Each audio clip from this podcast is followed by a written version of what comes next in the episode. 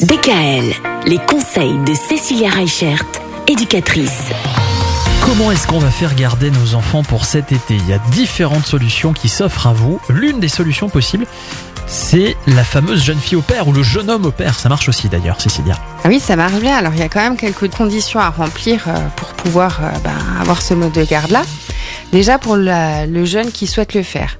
Donc il faut que le jeune a entre euh, 18 et 30 ans. La personne ne doit pas être mariée ni avoir d'enfants. Il faut qu'elle ait une autre nationalité que la nationalité française. Oui, Il faut qu'elle ait des connaissances de base en français. bien sûr, oui. Il faut qu'elle passe un diplôme dans l'Union européenne. Ça marche que pour des personnes qui sont étudiantes. Et il faut savoir qu'ils doivent être payés aussi. Alors, c'est pas forcément le SMIG, mais du coup, il existe des contrats spécifiques pour ces jeunes au pair. Alors c'est quoi le principe? C'est qu'il vient chez nous ou elle vient chez nous et on l'héberge? C'est ça. Alors, c'est une personne qu'on va héberger pour un minimum de trois mois et qui va du coup ben, faire ses études aussi en France.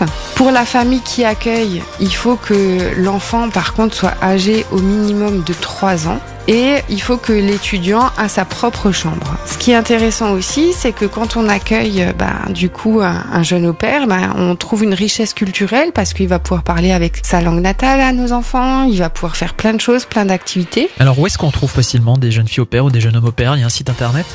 Alors le site internet c'est devenir jeune au pair et alors là on va pouvoir trouver aussi bien sur le site du service public que sur euh, Au Pair World. Ça s'écrit A U P A I R W O R L D. Cécilia, on rappelle que vous êtes éducatrice à Ensisheim entre Mulhouse et Colmar. Il y a un site internet, c'est éducatrice.net. Voilà. On se donne rendez-vous lundi? À lundi. Retrouvez l'ensemble des conseils de DKL sur notre site internet et l'ensemble des plateformes de podcast.